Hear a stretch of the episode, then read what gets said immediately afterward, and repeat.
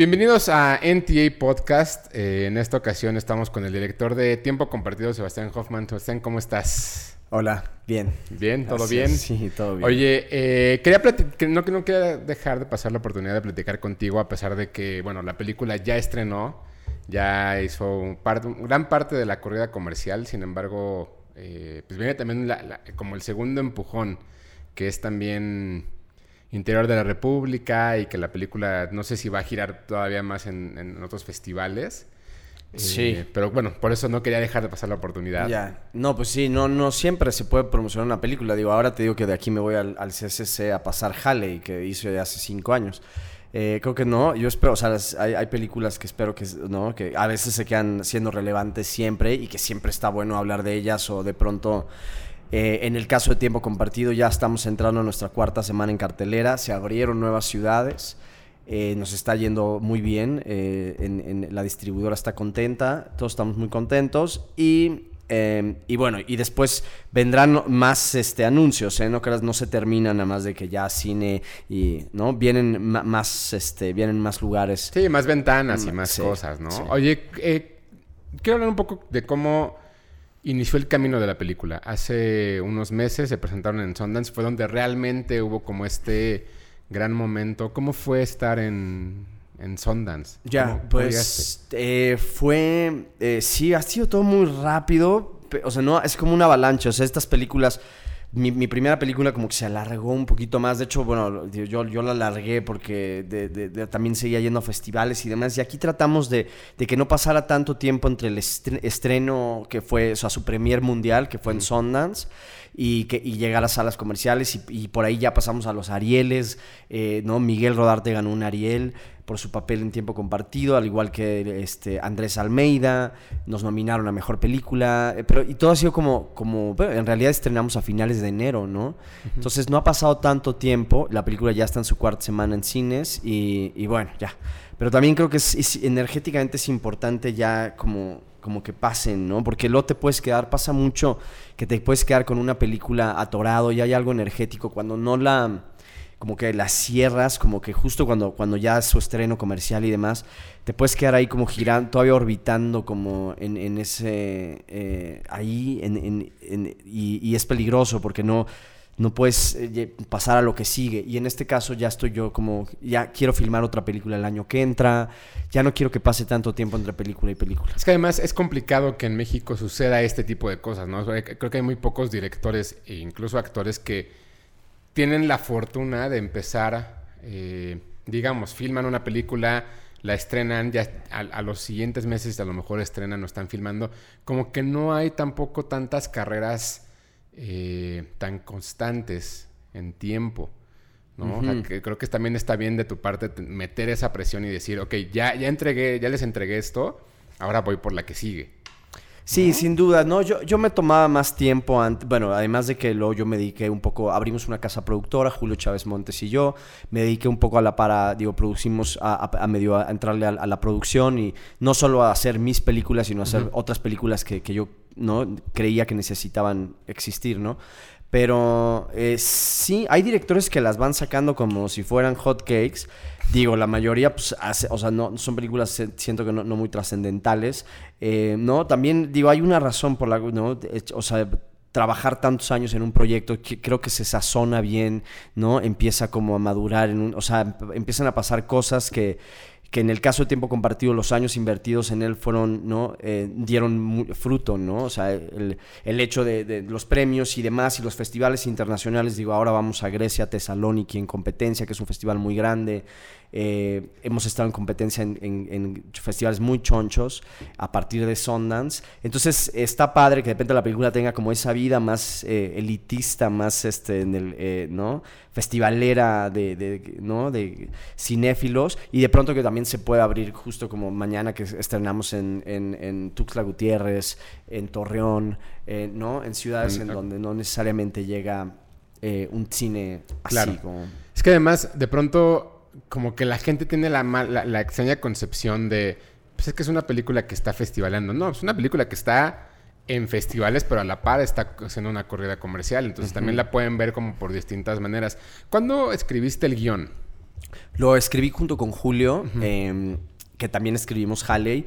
Pues empezamos rápido, más o menos cuando salimos, sacamos Halley y empezamos ya a escribir, yo ya tenía la idea de la película. Eh, se la presenté a Julio y empezamos a escribir. No sabíamos cómo íbamos a hacerle. Eh, era una película, siempre desde el principio nos propusimos hacer algo mucho más grande que Halley. Yo quería hacer algo mucho más grande que Halley, eh, un poco por el capricho de, ¿no? creativo, de, quería tener como más, más juguetes, ¿no? No, dar el, el, siguiente paso. Pues sí, y también. No, es que hay directores que les funciona muy bien, se quedan como en una escala, ¿no? Sí. Que no se atreven ni, ni a hacer una película o más, más chiquita o más grande o, o, trabajar con un ensamble de actores como en tiempo compartido, que fue una locura. Y, que luego le dicen que es como su, su método o su, eh, su ojo. Y no. Pues sí, pueden decir que, es, una cuestión de estilo. Imagino, digo, no, yo, yo, mi acercamiento al, cine es como muy, como a través de las artes plásticas, o sea, para mí, ¿no? Justo yo pasé, o sea, siempre he dicho que Halley fue como un boceto eh, y tiempo compartido es un mural, ¿no? Tenía ganas de pronto de... Estuve la oportunidad de pintar en un muro gigante, de, o sea, de, a, gran escala y usar pinceles más grandes y brochas más grandes y tenía más colores y, más acceso. Y una pintura que dure diferente y que se vea distinto, claro. Sí, una cómics eh, con eh, impermeabilizante. Entonces, por ahí, un poco esa fue una, la idea de, detrás, de, o sea, el concepto detrás de querer hacer una película como tiempo compartido y que se abriera más pública, ¿no? Mi primera película se estrenó con 10 copias, le fue muy cabrón en la Cineteca Nacional, fue la segunda película más tequillera del año, pero el, en cuanto, o sea, en todos los circuitos culturales se fue cabrón en festivales, ganamos un chingo de premios en, todo el mundo, pero eh, justo era como que yo sentí que no había llegado, no, era un poco elitista, o sea, era, era, era muy art house. No, 10 pues copias, son, o sea, puede sonar... Eh poco, pero para una película independiente creo que también es un gran logro que en ese momento además, en el año en el que estrenó, 10 estaba bien. Estaba, eh, bueno, para mí eran, ¿no? 10 más de lo que jamás, o sea, yo nunca había llegado a, ninguna sala eh, comercial. Pero sí sentí que de pronto, o sea, digo, parte de, ¿no? La, las razones detrás de hacer tiempo compartido como la hicimos, con un, actores eh, mucho más conocidos que nos abrieron muchas puertas. O sea, el, Luis Gerardo Méndez, más allá de que todo el tiempo celebran porque dicen que, ¿no? En esta película justo está como en un tono mucho más serio, más dramático, que demuestra su, ¿no? rango actoral que es enorme al igual que, Miguel Rodarte, que estamos acostumbrados a verlos como en estas comedias simplonas, y de pronto te das cuenta, son actores de teatro con una preparación extraordinaria, pero, pero más allá de, eso fue, eh, digo, yo creo que Luis eh, no me permitió también eh, llegar a, más lugares. Em, nada más que nos dejaran filmar en el hotel, en el Princes de Acapulco, este hotel mítico que es el más bonito de todo México, pues mucho tuvo que ver con el cast detrás, ¿no? Claro. Porque si llegábamos Julio y yo nada más con esta idea, además es una película muy oscura, eh, ¿no? En donde pues de pronto podrían haber dicho, no, a ver, váyanse, no, no pueden filmar aquí, no pueden... Mi hotel no se va a ver, no se puede ver feo, no se puede ver así. El hotel nunca se ve feo, de hecho se ve muy bonito, siento Bueno, pero cuando llegas y les presentas el proyecto, o sea, pues, no, si, les dices, voy a hacer una película oscura, va a ser de no, o sea... Sí, o sea... se tiene que ver es muy oscura la película. Y entonces, eh, pero fue, eh, yo creo que no, nos validó muchísimo llegar y decir, tenemos a Luis Gerardo, a Miguel, teníamos a este actor de Breaking Bad, eh, teníamos ¿no? a, Andrés Almeida, Cassandra Changuerotti, a Juan Carlos Colombo, ¿no? Hernández, o sea, en realidad sí hay como una, ¿no? Estábamos como validados por todos este grandes actores muy reconocidos, muy premiados, y eso fue, ah, facilitó todo, ¿no? Y facilitó también que las grandes exhibidoras como Cinépolis y Cinemex también nos programaran en más salas, ¿no? Por el cast. Entonces creo que fue un win-win, o sea, fue ganamos todos, ¿no? Luis Gerardo está muy orgulloso de su película, de esta película en particular. Él tenía este sueño también de ir a un festival internacional y de pronto estábamos ahí en Sundance, eh, nos aplaudieron muchísimo eh, trabajo de Luis. En fin, ahora ya Luis ya hizo una película en Hollywood y está medio haciendo el crossover, pero, pero para no meter un primer pie a Estados Unidos como con una película en competencia en el festival más importante de cine independiente del mundo, el festival más importante importante cine en Estados Unidos. Entonces, eh, estuvo, sí, creo que todos estamos muy orgullosos de la película. Es que te preguntaba un poco de cuándo fue que arrancó el guion, porque me, gustaría saber cuánto mm. tiempo pasó de, ah, el guion a que, a que filmaste. Tres años. Ok, entonces tuviste el guion tres años. Sí. No voy a decir parado, sino como. No, no, pues, mal- al- mal- exacto. cocinándose poco a poco. Totalmente. De hecho, nos batearon, o sea, el- la primera vez que metimos a, a los incentivos a Eficine, para ser exactos, nos batearon. O sea, el proyecto no estaba listo, tenía, ¿no? Y fue una, una gran lección de aprendizaje Y de ya- volver y, y volver a trabajar el, el- el guion, eh, trabajar la carpeta. Eh, eran momentos en donde estábamos aprendiendo mucho de cómo funcionaban estos incentivos. Claro. Al mismo tiempo fuimos a Europa eh, y presentamos la película en un mercado allá eh, que se llama Cinemart y conseguimos socios, conseguimos una casa productora de Ro- de Ámsterdam, en Holanda, que le entrara a la película. Entonces también se fueron como uniendo varios socios claves que finalmente hi- hicieron, o sea, ¿no? Esta película se hizo con dinero de México, con in- inversión privada, con dinero de, de Holanda, ¿no? Y con coproducciones como CTT, que nos, ¿no? Que, Que le entra todo, le- entra, eh, sí, Está le- bien. es- está increíble que apoyen, ¿no? Porque digo, hacen, ¿no? Todos los comerciales, la publicidad y demás, y les va muy bien, y hacen películas grandes, y hacen películas gringas, y de pronto pues llega esta película como más, sí, más indie, un poco más de la- por la, ¿no? Por la izquierda, y, y también nos ayudaron simplemente también. Creo que eso es una de las cosas que, que justo fallaba en México, ¿no? Como que el hecho de decir, yo, o sea, yo, eh, empresa que me dedico a rentarle los fierros a, los, a toda la gente que hace comerciales, a toda la gente que hace filmación extranjera, pues esa es tu, tu, tu fuente de trabajo. ¿Por qué no apoyar a los mexicanos también y meterle por ahí ese tipo de cosas? Creo que está muy bien ya que se abra, ¿no? En, en este sentido. Entonces, en este momento en el que presentas ya la carpeta, ¿ya tenías a Luis Gerardo y a Miguel? ¿O cuál era, o había otro casting? No, eh, no, creo que había, habían unas cartas de intención. Ay, ya no me acuerdo si estaba Luis. Miguel siempre estuvo. Yo escribí el personaje de Andrés desde el principio, desde que lo empecé a imaginar, con Miguel Rodarte en mente, ¿no? Em, Pero, ¿dónde le viste? Para eso. me encanta su rostro. Eh, me fascina su rostro y, y justo... em, O yo, yo sabía que es que tiene, es, es un hombre tan sensible y, y tan talentoso que yo, sabía- yo sabía que estaba eh, desa- siendo desaprovechado. Eso es lo que yo sentía de alguna forma con, con estos personajes eh, que ya un poco lo encasillaban de norteño y como, ¿no? Eh, porque además, sí. Sí. y quería trabajar con actores que, que podían hacer comedia. eh, porque la, la película tío, Tiempo Compartido tiene ahora sí que muchos matices de comedia, de una comedia muy ácida, si lo quieres ver así, pero, pero sin duda yo, o sea, es mucho más fácil hacer eh, llorar que reír, ¿no? O sea, no a cualquiera le sale bien el, el timing, el ritmo de la comedia. Y entonces yo, yo quería trabajar con actores que sabía. Originalmente incluso quería trabajar con comediantes. O sea, creo que la primera idea que tuve para el cast de esta película es, eran que eran solo comediantes. Ok. Eh, y, y de repente a ponerlos a hacer una comedia muy seria y luego no con matices de tragedia y de... Sí, que la comedia pasara en el fondo y no en ellos Exacto, realmente. exacto. Eh, esa fue una idea. Y de ahí em- empecé a dar como con, con- con estos personajes. Yo a Luis Gerardo no lo conocí en el teatro. Yo nunca había visto sus películas más taquilleras. Entonces yo no había visto Nosotros los Nobles. Eh, entonces no, no lo ubicaba, ¿no? Yo siempre estoy como muy fuera del mainstream. Ni siquiera vivo en la Ciudad de México. Entonces tampoco sabía que era el güey que salía en las, en las latas de Pepsi. Pero mm, ya me habían eso. hablado de él. Eh, sí, fue, fue como el chico Pepsi eh, una temporada. Y.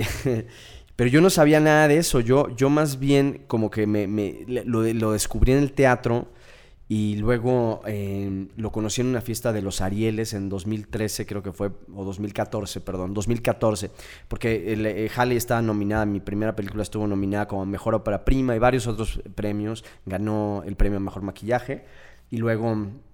Y Luis estaba nominado por su papel en Nosotros los Nobles. O sea, la única nominación que recibió esa película ese año en los Arieles fue Luis Gerardo, ¿no? Por su papel de, de Javi Noble. Ahora ya es, ¿no? Muy famoso. nunca la he visto, la verdad. Ya, no, Le pues, tengo- no hay que- no sé. sí, es, es novedad. Yo, yo, yo no la yo me la, yo una vez que descubro a Luis en este- en- y, y empiezo a pensar en él como para, como para este personaje, eh, me, me eché Los Nobles y, me, y la verdad es que la pasé bien, o sea, es, es, es lo que es. Pero yo no lo he visto, no lo he pero- visto no por payaso. Como que no, no te la has topado. me llama la Sí, atención, sí. ¿no? Yo la vi por. Luis.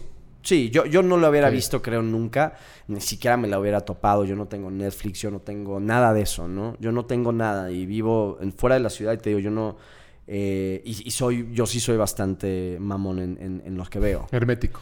Soy hermético y sí soy como muy... Cuidadoso. Eh, sí, pretencioso en mis gustos y en la vida y todo. O sea, soy muy cinéfilo y entonces también, exacto. No, a veces es cuando tengo tiempo, porque tengo una bebé de un año. O sea, cuando ya tengo tiempo, que es muy rara vez para chutarme una peli un domingo en la noche, pues ya las escojo como, ¿no? Si fueran, este la última película que voy a ver en la vida, ¿no? Entonces hay todavía mucho de Fassbinder que no he descubierto, entonces descargo un torrent de Fassbinder, de una película que hizo en el 74, rarísima, en alemán, ¿no? Y, y me zampo eso, pero, y me nutro. Y, y bueno, eh, pero sí, sin duda. Eh, pero bueno, Luis es un gran actor, y te digo, Luis y Miguel vienen del teatro, no, no son inventos, no son estandoperos. No, los dos tienen, em, empezaron a hacer cosas dramáticas y luego se hicieron famosos por las comedias. Y ya, y un poco, pues ya, ¿no?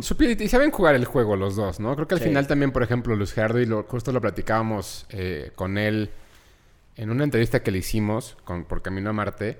Es que él nos decía, güey, o sea, llevo tres años sin filmar. O sea, bueno, sin aparecer en pantalla. Si la gente me dice, otra vez tú, güey, o sea, no.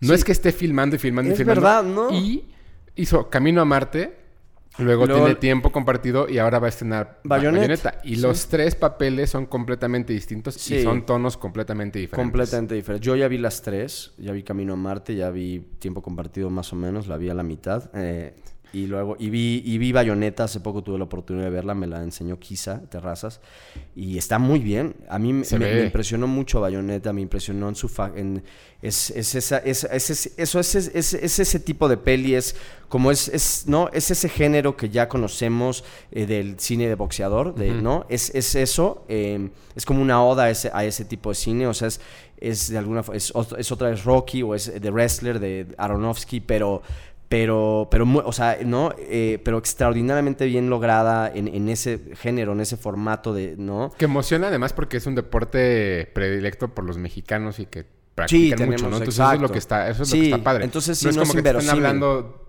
como dices, de wrestler, que es la lucha libre. Sí, la lucha libre la tenemos muy presente, pero no la lucha libre americana, ¿no? Pero en esta ocasión, pues, sí, el box es dos güeyes rompiéndose la madre.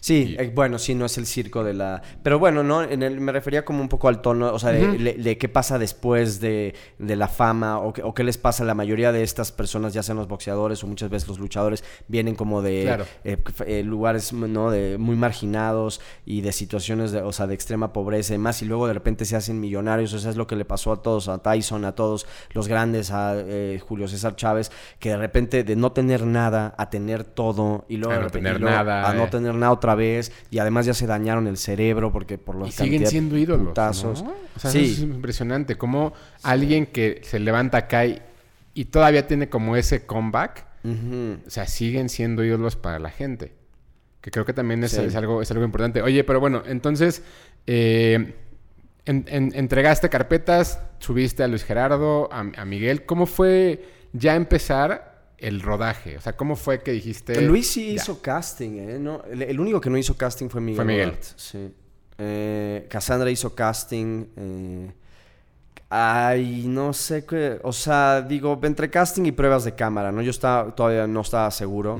eh, todas las... Eh, yo no sé, se corrió... O sea, como que de repente decían, cuando yo se entraron que yo estaba casteando para mi próxima película, bueno, todas las actrices querían este, el papel de Cassandra, o sea, había a todas, a todas, a todas. Y, y en algún momento yo estaba... Yo, yo sé que a mí Cassandra me parece la mejor actriz que, que tenemos en México ahora de, de, esa, de su generación, de mi generación. Es la mejor pero eh, está todavía chavita, o sea, no, no tiene, tenía cuando filmamos tenía 28 años, ¿no? ¿Que fue antes de que hiciera el club de los insomnes? Sí. Ok. Sí, me imagino que sí fue antes. No, no sé cuándo se filmó eso. Creo que tuvieron muchas broncas. O sea, creo que en esa película se filmó antes de Tiempo Convertido, pero hasta ahora la sacaron. ¿no? Que tiene también unos meses, porque también ahora Cassandra está, está, está ahí, ¿no? O sea, digo, estuvo ahí, entonces tiene dos películas al año que también le va muy bien. Eso está, sí. está muy bien. Sí. Habla muy bien de ella en cuestión taquilla. Ya empieza a construir ese nombre. Sí, se está, exacto, justo. Y creo que acaba de ser como una peli comercial que está por sacar en algún momento. Creo que todos los actores en algún punto tienen que medio también eh, meterse a ese, a ese submundo de, no el underground, ¿no? Más bien salirse al... al, al al mainstream. Al beyond ground, sí, al, exacto. Y, y tratar de, y también ahí de pronto, ahí es donde empiezas a generar quizás eh, una, base de fans o de gentes que te conocen que de pronto se vuelven los que te apoyan durante tu carrera y los que tienes, los que te van a ver a pesar de, no, sin saber mucho de la película, como pasó con Tiempo Compartido los fans de Luis Gerardo en particular, ¿no? Y, digo, la mitad de ellos me, odian, ¿no? O sea, recibió amenazas de muerte. Ayer alguien tuiteó que si debería suicidarme. Nos reíamos. Está muy de moda eso. Justo, sí, por un tal Kuno Becker. Sí, está muy de moda eso, qué mal. Eh, justo, sí, como que...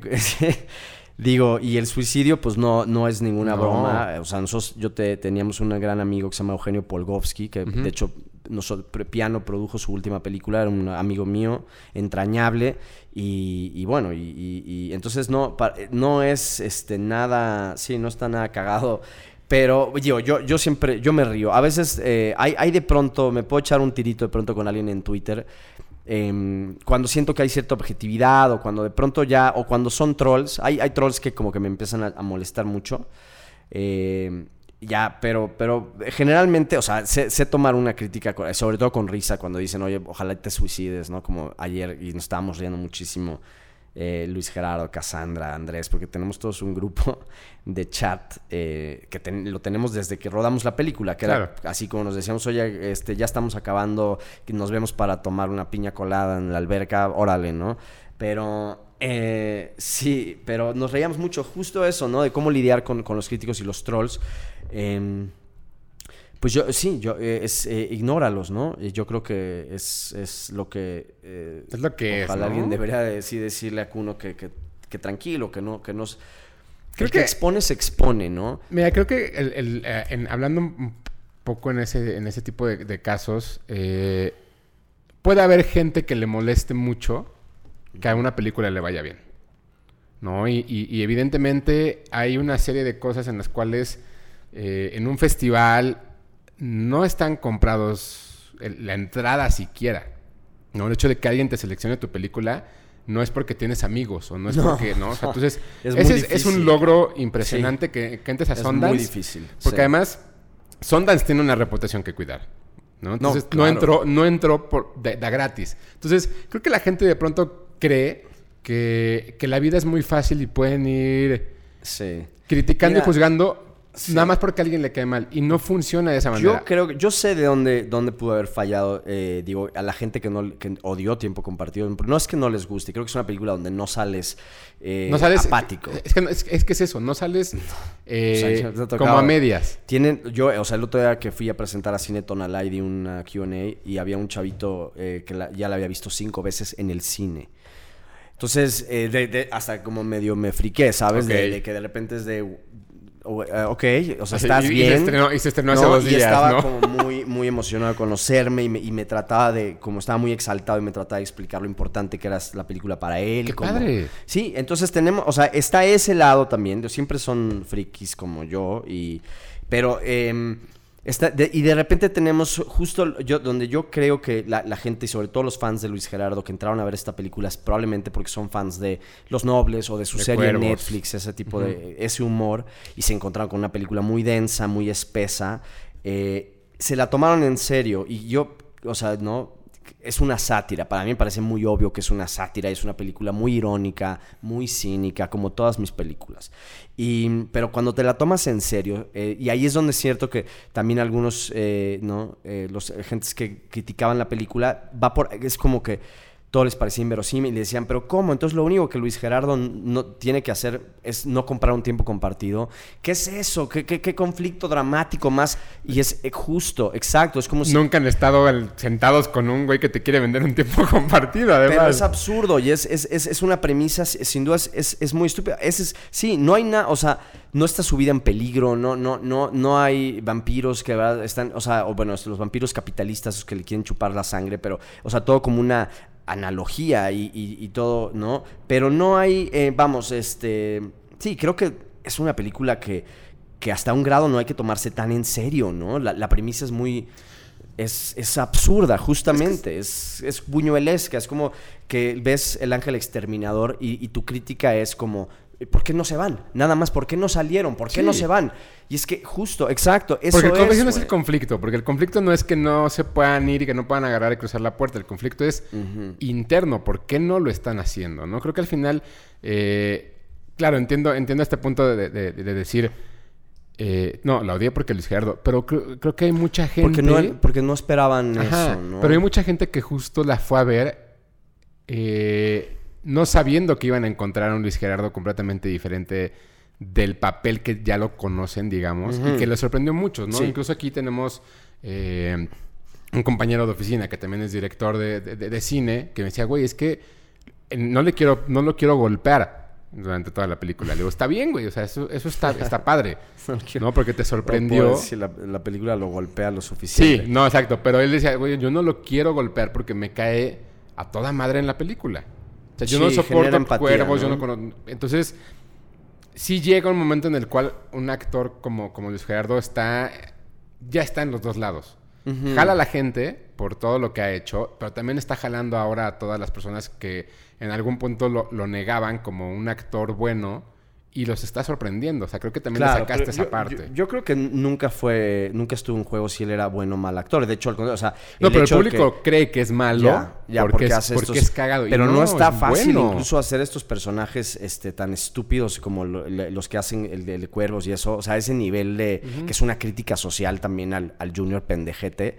Eh, yo, yo creo que lo hace muy bien, o sea, yo- es, pero sí, entiendo. Ahora en Bayonetta lo van a ver eh, en un papel 100% dramático, o sea, todavía tiempo compartido es, es, es, Es un- light. es una locura. Pues sí, o sea, no sé, no, light, no sé si diría, el, el- o sea, es, densa, pero, pero vamos, es, te digo, bien, es, es una película absurda, es una película que tiene comedia, es una película, ¿no? Eh, que pasan peripecias, que pasan cosas em, y hay eh, psicodelia, pero en, en- no, Bayonetta es una, es un- una historia muy formal, mm, eh, clásica, es un, es un drama, es un drama muy serio, digamos, y, Luis está en, en ese tono muy serio, muy, ¿no? Em, y, y lo hace extraordinariamente bien. Entonces yo- y Luis es un tipo muy inteligente y no sé, igual tampoco, no sé si quiera volver de pronto a hacer otra comedia, justo para igual lavarse un poquito, digo, sigue haciendo la Sí, serie, creo que va a tener otra competencia, eh, digo, otra temporada, pero mm, eh, sí, ya hizo una película gringa y sí, yo creo que, o sea, vamos a ver Luis para rato. Oye, y ya una vez que, que estabas casi listo para filmar, o bueno, ya en, en este momento del casting y tal, ¿cómo llegaste con este chico de, de Breaking Bad? Ah, ya, bueno, eso es, a diferencia de eh, tampoco había visto yo Breaking Bad, eh, la vi después y, y, me- y sí me gustó, tengo que admitirme, la- me costó Es trabajo increíble. al principio, pero exacto, una vez que te agarra, te- ya no te suelta. Ya cuando estás en la temporada 3 ya no hay, ya no hay regreso. Sí, la primera me costó mucho trabajo y Sí. hasta me acuerdo que pensar como, puta, es, es muy mala, es muy gringa, es muy como, como justo decir, ¿por qué la, por qué la ap- aprecian tanto? ¿O por qué la consideran la mejor serie en la historia de la televisión? Y una vez que me, ya se acabó la sexta temporada, yo estaba, o sea, no había dormido en cuatro días, me eché, ya sabes, me la eché. Sí, y ya no, pasa. no necesitaba más y, y yo dije, esto es, o sea, es, es, un, es un genio el creador de esta cosa y, el que, y, el- y los, y, la- y los guiones, y hasta dónde Y la fotografía. al y extremo, todo. todo, todo, todo. Es, esta es una serie verdaderamente bien lograda, in- bien pensada y, y, y supe- y que toma muchos riesgos, porque justo como siento que mi película también toma muchos riesgos en cuanto a tono, en cuanto a locura, en cuanto la llevas al extremo y, y lo, y lo compras, ¿no? Pero bueno, a ver, regresando al chavito, eh, no, yo quería un eh, motivational speaker de estos que gentes que van por el mundo motivando a las personas a ser mejores, que hacen estas charlas motivacionales Tony Robbins por ahí.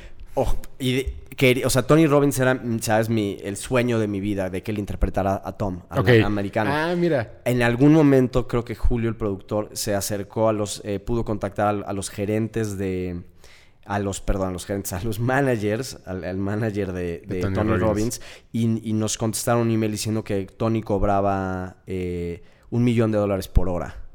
Es que Tony, para, para la gente que no ubique, Tony Robbins es una persona que se dedica a hablar y a mejorarte la vida de diferente el manera, pero es él uno. el número uno. Eh, hay una película por ahí de los Farrelly, que es donde sale, haciendo su papel de, Ton- de Tony Robbins. Y él tiene un documental buenísimo en, en Netflix de Mm. este retiro espiritual que hace en Florida cada año, donde invita, entre comillas, a... Me parece que son como 300 personas y les cobra 80 mil dólares a cada una para ese retiro espiritual, más hospedaje y todo. Entonces es una persona muy importante en Sí, ese no, sector. Es, es multi- o sea, tiene una isla, es multimillonario. Sí, es- los multimillonarios. Es, eh, Es el Oprah de esta Sí, onda, exacto. ¿no? Eh, sí, sí, es bono del, de, los ayuda, de los motivacionales, estos de los gurús de autoayuda. Entonces, yo quería eso y luego en algún momento eh, pensé en, en contactar a... Hay un... Hay uno que muy interesante que es de Australia, que nació sin brazos y sin piernas sí. y que de alguna manera llega y como medio que se arrastra en el escenario, tiene uno de estos micrófonos de diadema y también eh, yo dije, es, o sea, alguien así, alguien que tenga justo como ese poder de, ¿no? de, de, convencer, de convencimiento y un, un gran manipulador, un manipulador profesional, ¿no? Em, entonces no necesariamente tenía que ser un actor. Y justo em, RJ, el actor de Breaking Bad, que nació con parálisis cerebral, eh, toda la vida le dijeron que no podía ser actor porque justo tiene esta condición y, se y sin embargo terminó siendo uno de los protagonistas de la serie más exitosa en la historia de la televisión, que es Breaking Bad. Y, y justo él va por el mundo, ahora lo invitan mucho sobre todo a universidades y a, y a high schools y eso. Y tiene este, ya se volvió como un gurú de esto, de- con este mensaje de, de que si yo pude, ¿cuál es tu excusa, no? Claro. A mí me dijeron que yo no podía cumplir mi sueño. A mí toda la vida me dijeron que yo no podía ser actor. Y ahora veme, ¿no? Entonces, eh, me- en algún momento me, me- me topé con unos videos, creo que a Julio alguien le pasó unos videos de este chavo y dije, puta, es perfecto, porque además como la facha tiene esta onda que es, es muy guapo, se parecía a Clark Kent, pero yo siempre decía, es como Superman, Claro. pero con kriptonita que para mí era como la perfecta también analogía del, del- americano, el gringo, ¿no?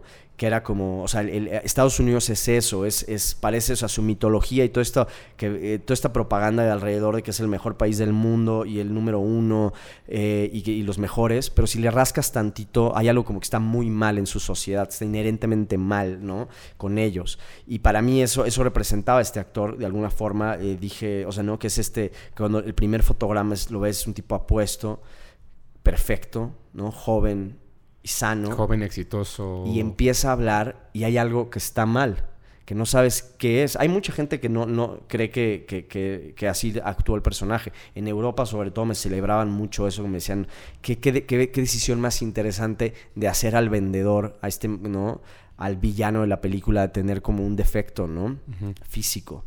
Y, y ya tenía que explicarles. Y de repente hay quien no. O sea, todo el mundo se acuerda. Todo el mundo cuando lo ve dicen, "No, ¿de dónde es? ¿De dónde es? ¿no?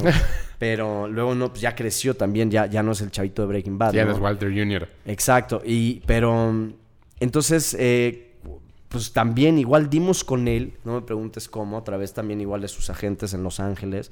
Y él estaba en, en- en Europa, estaba en Inglaterra, en Londres, eh, haciendo una campaña de publicidad, porque también es modelo. Creo que para Benetton puede ser. No, Calvin era Klein, Gap. así, ¿no? Ah, bueno, hizo Gap durante unos Ah, años. Gap. Era como la cara de Gap. Era, pues es un tipo muy apuesto, ¿no? Y entonces también por ahí. Entonces él estaba haciendo como algo de modelaje en Londres. Y su agente, yo creo que le había llamado y le dijeron, oye, pues tenemos este guion, está interesante, no sé, ¿quieres hablar con el director y que te platique más? Y dijo, órale, va.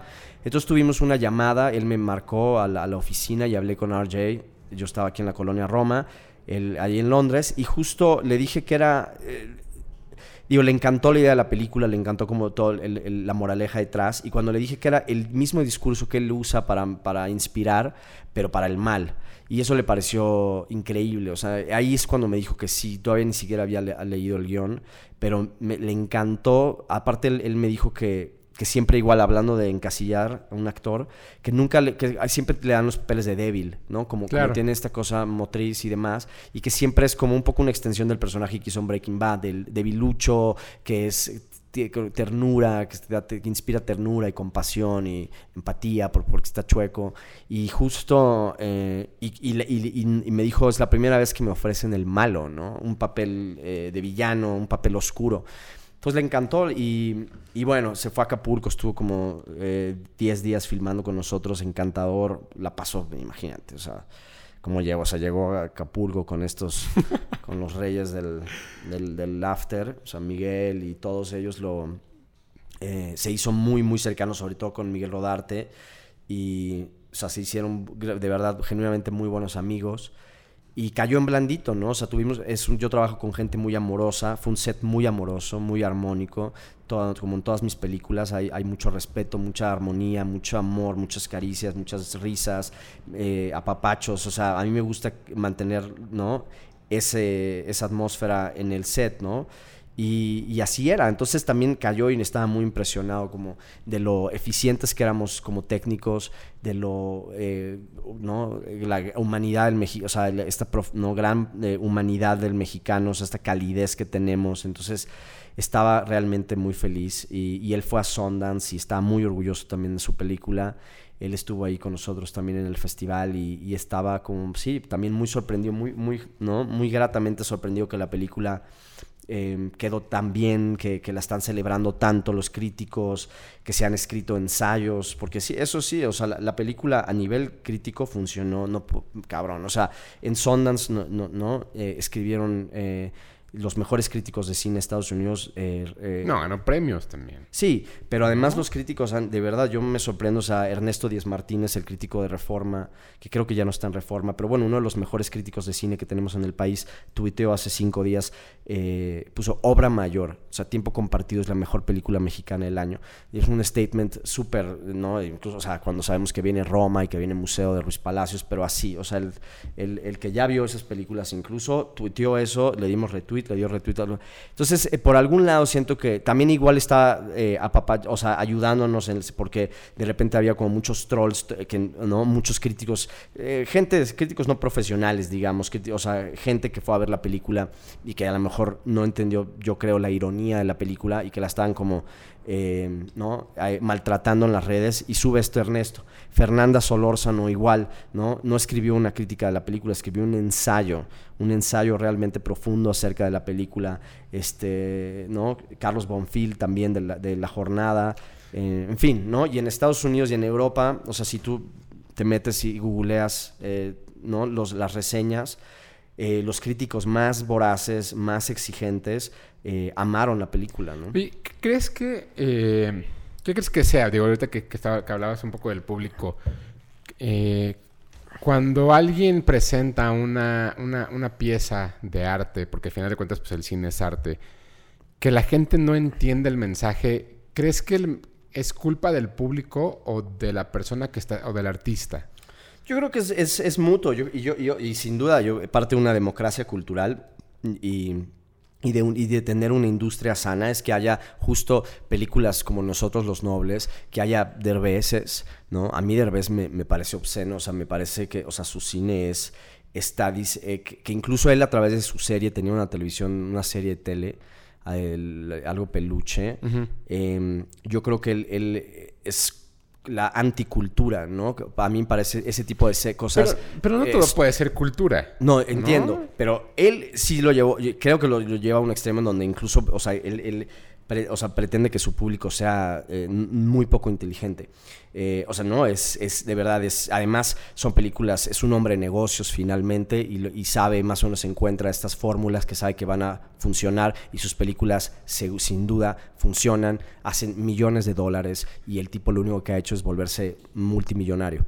Eh, y eso está muy bien, pero a lo que voy es que qué bueno que tengamos derbeces y que igual puedas, o sea, no, para mí es, la, o sea, yo no, no, si tú no vas para allá. No, no. Eso, es un, eso está bien. Eh, no, dijo, a lo mejor, ahora después de esto que acabo de decir, seguramente nunca va a trabajar conmigo, ¿no? Pero, no, pero no, este, no, sería un miscast. Pero, eh, no, pero qué bueno, que ya esos, y, y, pero a, yo, a mí me encanta el cine de Carlos Regadas, por ejemplo, ¿no? Lo admiro, eh, me parece un poeta, es mi amigo, y de verdad, o sea, yo, algo de las cosas que más disfruto en la vida es, sentarme con él una tarde y tomarme una botella de mezcal con él y hablar de, la vida, de la filosofía, ¿no? Pero, pero, ¿dónde estaría entonces el balance para el público de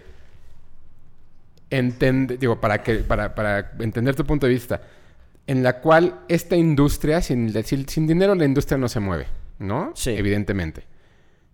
Y, eh, las películas de Derbez a lo mejor lo que están haciendo es pavimentar el hecho de que el, dinero regrese y puedas tú hacer estas películas. O sea, ¿hay algún balance, encuentras algún balance en eso? No, o, bueno, o a lo yo creo mejor que no. hay- balance es- yo, yo, yo creo que mis películas son mucho más accesibles que las de Carlos. Y yo, de hecho, incluso ahora, no, no es que yo esté eh, intentando una fórmula, pero Tiempo Compartido creo que es una película que te digo que puede funcionar en el, al público, que es una película mucho más carpa, mucho más circo.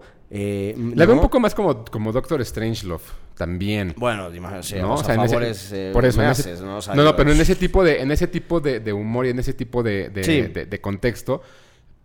eh, Y yo no me tomo mis películas tan en serio Exacto. como Carlos. O sea, Carlos sí es, ¿no? Él, él se considera un, el, el- ¿no? no, y a Carlos, Un- perdón, yo un no lo conozco, pero sí me parece que es. No me importa si la ven dos o la ven 10 o la ven 10 millones. a él tampoco Que- le que- importa. no, exacto, que creo que es, creo que es eso. Y. Pero sin este, sin, sin todo este, este engranaje de dinero y todo este engranaje de- en el cual eh, haya, digamos, como un padrino, ¿no? Y no hay, no, no hay alguien que te esté dando a ti el dinero, sino una industria. Sí, debe de- sí tiene que haber un balance. Y creo que también es importante que la gente entienda que en este balance existen películas que, que- que están hechas con una fórmula para que ganen mucho dinero y existen otras que, que están hechas para que te entretengan. O sea, yo lo que voy es, ¿tú cómo crees que es la, cuál crees que sea la diferencia para que el público logre entender el hecho de decir, ¿sabes qué? Mi película no es a lo mejor de este corte, pero la puedes disfrutar. Em, pero ¿cuál es la pregunta? Pero al, al O sea, final... el hecho es, ¿cómo le explicas a la gente? Esta gente que, que- que está molesta, por decirlo de alguna manera. Sí, pero también ¿no? la mayoría de la gente afortunadamente está contenta. O sea, también al mismo, me a mí me han buscado mucho en las redes sociales, me han escrito gente eh, justo para decirme, em, so- vivo en Tuxtla Gutiérrez, entré a ver tu película pensando que era una otra comedia de Luis Gerardo y entré con mis amigos y, y salimos hablando de la película y, no- y- y de hecho como gente que no solo no sabían que en México se hacía un cine así, sino que existe un cine así, punto. Que me O sea, sorprende- gente que no tiene acceso a, a cinetecas nacionales, Claro. o que, ¿no? Que A cineclubes. Exacto. Sí, sí, O sí. sea, imagínate a alguien, ¿no? En, o sea, en Cinépolis, lo, me, Veracruz. Metepec, lo que sea, ver- sí, Jalapa, bueno, ahí todavía hay, hay, hay, no hay cultura, pero eh, sí, ahí en, en, en Quintana Roo, en Campeche, Campeche, un chavo va a entrar, ve un póster, dice, ah, vamos a ver la película de Luis Gerardo Méndez.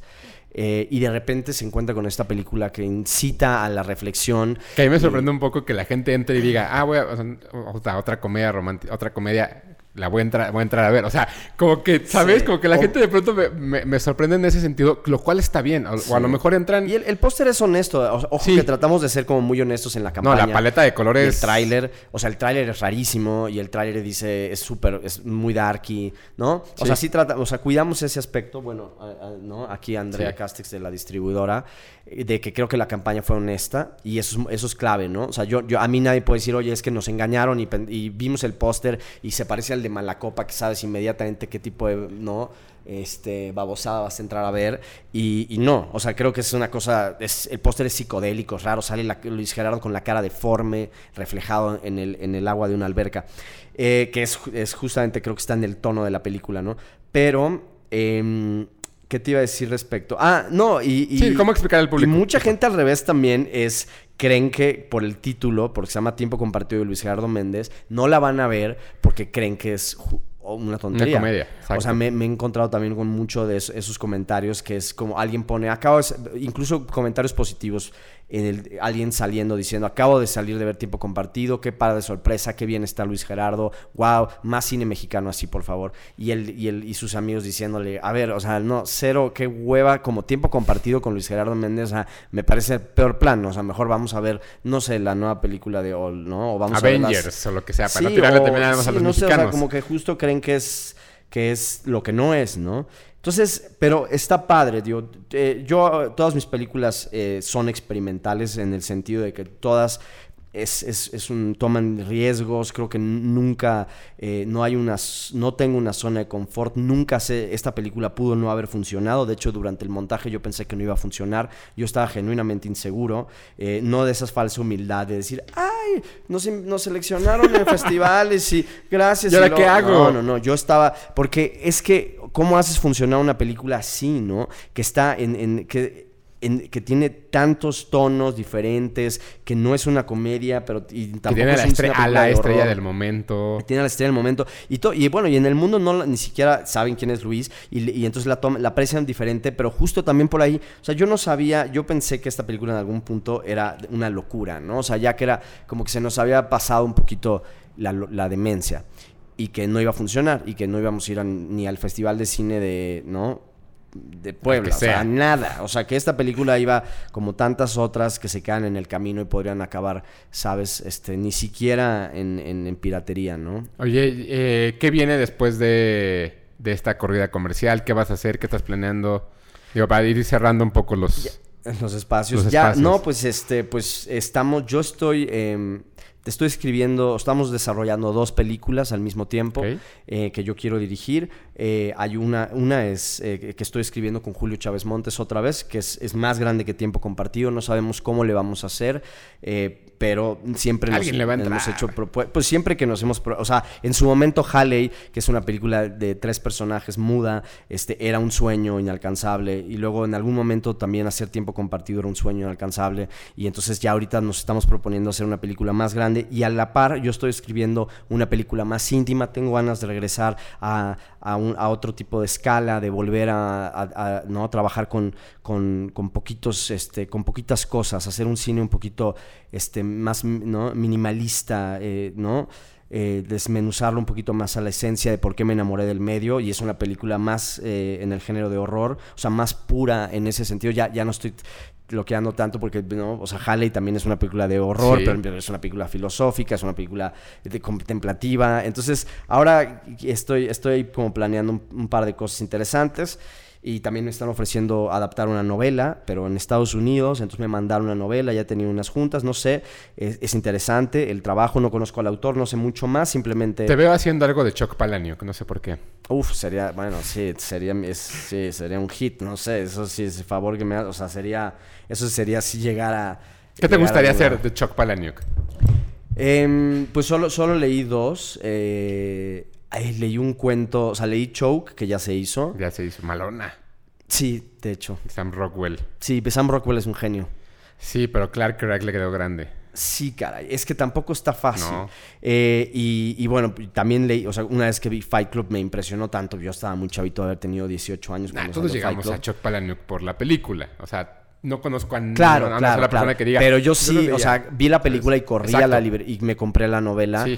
Y, me, y, y sí, me, me- también me voló el seso. Pero bueno, Fincher es un, está muy cabrón. Y es una, es, es una de las mejores adaptaciones, creo, en la historia de la literatura. O sea, de novela a cine. Sí. Yo creo que Fight Club está ahí con, con ¿no? las, de, de las mejores, o sea, como el padrino, de, o sea, de Mario Puzi, ¿no? De, o sea, de una adaptación verdaderamente, o sea, que se ¿no? traspasó. eh, Sí, y- estás leyendo el libro y te estás imaginando la Ese es el película. tema, que ya siempre te imaginas a, Claro. Tyler- a Brad Pitt, pero es perfecto. Brad Pitt, eh, el, el alter ego de, de cualquier hombre, ¿no? Que si nunca han leído el libro y solo han visto la película, el libro tiene otro final. Sí. ¿no? Entonces, bueno, Sí, por ahí. sí, sí. Fíjate que de, de Chuck, lete Invisible Monsters. Creo que va por ahí un poco también. ¿Sabes qué leí también? Ya me acuerdo. Leí otro, un tercer libro de él. Este Invisibles Monsters, no, se lo, lo voy a bajar mañana en el Kindle, pero este, justo leí una. Y sacó una, eh, una compilación de cuentos de terror. ¿Es Stranger in Fiction? No, creo que no se llama así. La portada es como justo un... De, hecho, tengo una versión, el, tengo la versión en inglés. Eh, lo compré por ahí una vez en un viaje en Estados Unidos, me encontré en un Borders o algo hace mucho tiempo. Pero la, portada está padre en esta versión que tengo porque cuando apagas las luces sale como una cara, es eh, glow in the dark. Haunted, exactamente. Y, y son, son como muchos, eh, ¿no? Cuentos cortos, Sí. que podría ser como el relatos salvajes. O sea, sin- de hecho, la mayoría de estos podrían ser como otro, otro relatos salvajes dos, ¿me entiendes? Que son Sí. como cortitos, como corto, ¿no? Una compilación de cortometrajes. Pero había uno, no sé si te acuerdas, el del chavito que, que, se, que se empieza a masturbar en la alberca. Y En la alberca, sí. Obvio me acuerdo, sí, claro. Es fuerte. Es, putz, qué risa, Es que creo. Dios y, mío. y pobre, y pobre Palahniuk, o sea, está en quiebra. No. ¿No sabes esa? No, no Bueno, sabía esa. el, el que era su representante tiene los derechos de casi todo. Lo estafaron. Lo estafaron y está, está en quiebra. Entonces el güey Bueno, no sabe, ya no sabe si quiere regresar o no quiere hacerlo, pero pues tiene. O sea, tiene Fight O sea, Club, no tiene- recibe regalías de Fight Club. de- creo que no. No sé de cuál. No, o sea, se dio los no. derechos o algo. Puta, qué nivel O sea, de Survivor es, un, es un libro impresionante también. Mm, Pero léete Invisible Monsters. Pero creo que por ahí te veo haciendo algo en ese- de ese estilo. eh, sería un sueño. La verdad es que justo creo que ese sentido del humor es, me identifico mucho con eso, ¿no? Y, o bueno, o, o Charlie Kaufman, ¿no? Otro gran absurdo, o sea, otro, otro gran genio que admiro muchísimo, ¿no? Y ahora en su faceta de director también le, le admiro muchísimo. O sea, Synecdoche New York y, y ahora este, la de Anomalisa, Anomalisa me conmovió hasta las lágrimas, güey. O sea, me conmovió de una forma. Y te digo, es otra vez es volver al, al- ¿no? Es qué, qué simple es, ¿no? Es una noche, es un tipo que va a dar una conferencia en un hotel Engaña y se queda en este hotel de, de mierda, pero ni siquiera es un hotel interesante, es un como un Travel Holiday Lodge. Inn, Travel ¿No? Lodge de quinta, conoce a esta mujer que no es interesante, hay una mediocridad como profundamente eh, eh, desgarradora y, y humana, ¿no? No, me... pues, ah.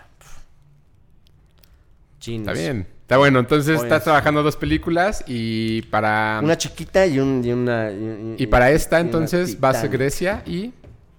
Em, vamos a, a- ya, ya ni siquiera hace mañana me voy a Washington. Ok. Em, al, eh, hay una gira del American Film Institute, del, eh, del AFI, que es el, el- sí, el, el AFI es el festival este del American Film Institute. Ujú.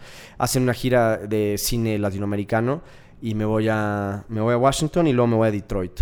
Justo este fin de semana. Presento en las dos ciudades y está, está bueno. En Estados Unidos siempre me han tratado bien, a pesar de que la película pues un poco los pone pintos. ¿Sabes qué algo que tienen los gringos que sí, sí les aprecio muchísimo? Es esa capacidad de autocrítica que tienen. Porque el mexicano no la tiene. O sea, si un... Si un Autocrítica y autoamor. pero si un gringo como yo, o sea, en la versión yo, o sea, un pendejete de Nueva York, hace una película que habla mal de los mexicanos, lo linchan. O sea, sobre todo en redes y dirían, ¿qué te pasa este pendejo de Nueva York? No. En cambio, yo hice una película que, que no pinta para nada bien a, a los gringos y de hecho la película empieza cuando un, es una transnacional gringa compra este hotel mexicano que no por nada está inspirado, o sea, es la pirámide del sol azteca. Hablamos de la ¿no? neo- neocolonización de México por, por ahí, del TLC, de la globalización. Y y cuando yo presento esta película en zonas, pues bueno, o sea, el, el- el- el personaje americano es un asco, ¿no? Y lo entienden entonces. No, no solo lo entienden, lo celebran, porque Claro. eso sí, te lo juro que los gringos tienen una autocapacidad crítica, son y- en su stand-up, ¿sabes? O sea, ellos se pueden burlar de Trump, se pueden burlar de, su, de toda su oscuridad, están conscientes de su oscuridad. Y, y también de su luz, ¿no? Y siento que, entonces es, me- me- e- ella me ha pa- pasado, que ya me ha tocado presentar la película ahí un par de veces, fue a San Diego Film Festival, fue a Miami Film Festival en competencia, y, y, y- y no sabes qué bien la pasan los gringos, porque además de como el concepto de tiempo compartido es una invención gringa, en Europa no existe, por ejemplo, entonces siempre que me toca presentar la película en Europa tengo que primero eh, explicar qué es un tiempo compartido. Pero nosotros que le copiamos todo a, estos gring- a los gringos, todo lo malo por lo menos, pues a- adoptamos este modelo de ventas, ¿no? Y este modelo vacacional de tiempos compartidos. Entonces, para los gringos, pues lo ubican perfecto, todo el mundo ha tenido un timeshare en, en Florida o aquí en Vallarta. En Los Y- Cabos. Exacto, Cabo. Cabo Wabo. Y entonces la pasan bomba, o sea, entienden, es un público muy sofisticado, entienden la ironía de la peli justo, entienden el humor ácido, entienden la crítica, dicen, sí, somos un asco, somos ese güey, ¿sabes? Y, y no, no pasaría al revés, o sea, no me imagino neta un cineasta en Nueva York que hace una película que empiece que un mexicano estafa a, una, a, una, a un gringo o que un mexicano, ¿sabes? Sería como, ¿cómo? Otra vez estos gringos racistas que nos ven como, no Como menos salvajes. ladrones. Exacto. Oye, me, me parece bastante curioso que, por un lado, criticas toda la parte social, pero además por el otro aplaudes al, al americano. No tienes Netflix, pero usas mucho Twitter. O sea, Sí, está bien. Sí, Twitter, ¿Sabes? claro, no, y no, y, y de- y no podemos... eh, Ser tan no. radicales. No, y es- eh, hay que ser, nada más hay que estar conscientes de todo, pero de Claro. pronto, claro, ¿no? O sea, y también estoy tomando una botellita de agua que sabe, sé que es un, o sea, igual probablemente no acabe reciclándose en ninguna y va a acabar 2000 Todas las años. botellas, todas las botellas que se usan aquí las reciclamos. Vamos al, Excelente. al tianguis de- de- del trueque ahí para, para dejar todas. Además está, Créeme. sí es- Bueno, pero por ejemplo, bueno, Sí. a lo que voy es que si de pronto, pues sí, ¿no? Eh, tienes, tengo un iPhone, ¿no? Edit, la película la edité en una Mac. O sí, sea, bueno, no la puedes editar en algo. Jobs. Sí, claro, no, no. Pero bueno, me- pero, pero está bien. Creo que también es parte de lo que, lo, lo que decíamos del público. Pueden convivir y pueden ver tiempo compartido, disfrutarla, pero también pueden ir a ver Avengers y pasar la bomba eh, o Rápidos y Furiosos. Dénselo porque la gente se dé la oportunidad de, de- de- de revisarla. Sí. ¿No? También. Y este. Y pues que me, me- me parece increíble que, que el año que estás teniendo. Digo, no se pudo los Goya, ¿no? Creo No, que- pero yo sabía, por Dios. Justo platicaba con Isa, con Isa López, Ajá. ¿no? Porque también me decía, güey, o sea, todos los que estamos ahí sabemos que hay un güey que no le vamos a ganar nunca. Sí, y yo sí por lo menos no pienso así, te juro, haría otro tipo de películas, cabrón. Te lo juro que haría o pornomiseria o haría películas justamente que toquen el espíritu humano. Mis películas son otra cosa, o sea, están, eh, ¿sabes? Eh, no, eh, no, A mí me, me choca el romanticismo, o sea, mis películas son, te digo, eh, Son fuertes. y vibran en una frecuencia de muy, sí, como casi ca- la- mucha gente tiene reacciones adversas con eso. Yo siento que tendría que yo igual este, empezar a, ¿no? A- a- sí, a, pensar en la forma y el sentido del cine de una forma mucho más romántica. Que esas son las películas que van a, que ganan los Goyas, ¿no? Las películas que celebran nuestra humanidad, no las que nos o sea, no una película como, como, como tiempo compartido, que te digo que es, es- es un viaje nácido, o sea, es, es el viaje de un turista que le cayó mal el buffet este, continental y, y le dio fiebre, y es eso, es una ensoñación de fiebre de un güey que se, entre que se quemó eh, con el sol eh, en la tumbona y le cayó mal el, el- ¿no? el desayuno continental y ese es lo que soñó y eso es, ese es tipo compartido, pero, pero no, sin duda, no sé, o sea, a lo mejor Isa tiene también, ella sí aspira a otro, a mí de verdad, genuinamente, me vale ver, o sea, los Goya y los Óscares, la neta... No, vale. pero además ahí sí había... Haría otra cosa, o sea, de verdad, ojalá, y ojalá fuera diferente, ¿no? Todavía medio, me creo un punk, o sea, no, ya no, ya, y además ya tengo una hija, entonces ya probablemente el- mi próxima película sea con Derbez y, y Algo va a que ser, vea tu eh, hija. y tiene, o tiene que tener un título misógino como 30 una soltera y fantástica, o, eh, o to- ¿no? Como todas esas películas, o sea, ten- tendría que yo encontrar como algo, mala copa, o sea, tendría que hacer algo justo que, em, que meta, ¿no? 4 millones de espectadores, ¿no? Sebastián, muchísimas gracias por darte la vuelta por acá. Un gusto. No, muchas gracias. Gracias.